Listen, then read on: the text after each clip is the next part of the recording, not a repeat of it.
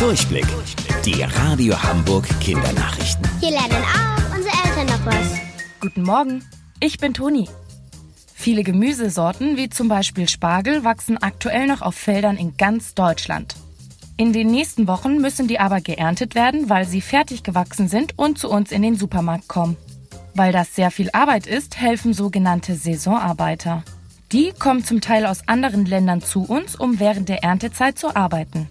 Damit sich das Coronavirus aber nicht weiter ausbreitet und noch mehr Menschen krank macht, wurde den Helfern verboten, nach Deutschland zu kommen.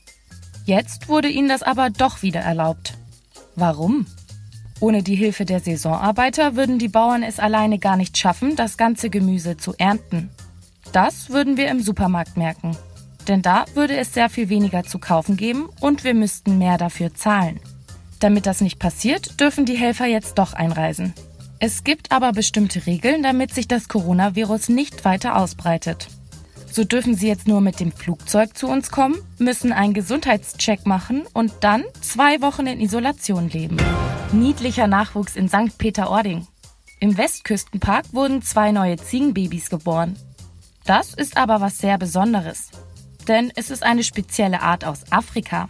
Die ist bei uns sehr selten und wurde vor rund 100 Jahren von Karl Hagenbeck nach Deutschland gebracht. Das ist der Mann, der auch den Tierpark bei uns in Hamburg gegründet hat. Die zwei braun gefleckten Lämmer mit langen Schlappohren haben auch gleich einen Namen bekommen.